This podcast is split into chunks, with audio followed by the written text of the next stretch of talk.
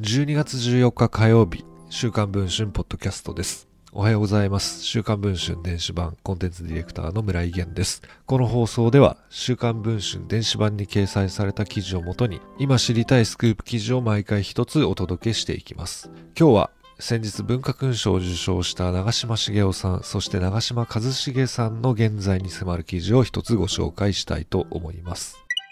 元プロ野球選手でタレントの長嶋一茂さん。そんな長嶋一茂さんが父の長嶋茂雄巨人軍終身名誉監督と13年間にわたって絶縁状態であることを初めて自ら明かしました。11月25日発売の月刊誌ゲーテで父とはもう13年会っていないなどと綴っています。一茂さんはゲーテでハワイに行けないから書いてみたという連載エッセイを持っています。その第9回で父との思い出と題し次のように綴っています。父とはもう13年会っていない。お父様はお元気ですか？と聞かれることも多いが、ずっと父は変わらず元気ですという返事を繰り返してきた。会っていないというと話がなくなりそうで、めんどくさくなりそうで、嘘をついてきた。さらに一茂さんはこのエッセイで、長嶋茂雄さんにとって初孫にあたるご自身の双子の娘についても触れています。以前は実家に電話もした、手紙も出した。娘たちも写真付きハガキを出したりしたが、残念ながら本人からの返信はなかった。見開き2ページのエッセイの終盤、一茂さんはこのように綴っていました。生きているうちに父と会うことはもう二度とないだろ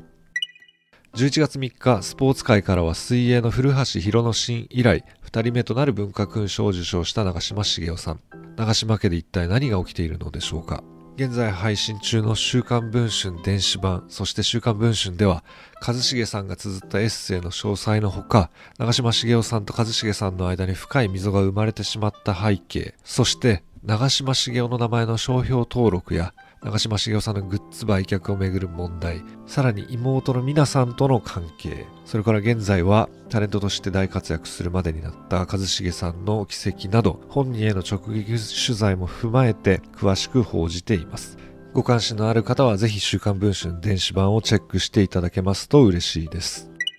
さて、長嶋一茂さんですけれども、今はもうテレビをつけたら見ない日がないくらい大活躍をされております。その裏で国民的スターであった父の長嶋茂雄さんとどのような関係にあったのか、それを詳しく今回の週刊文春で報じておりますので、ぜひ手に取って読んでいただければ、えー理解が深まるのではないかなと思います。ということで、本日の週刊文春ポッドキャストはこちらで終わりたいと思います。お聞きいただいた皆さんありがとうございました。週刊文春電子版村井源でした。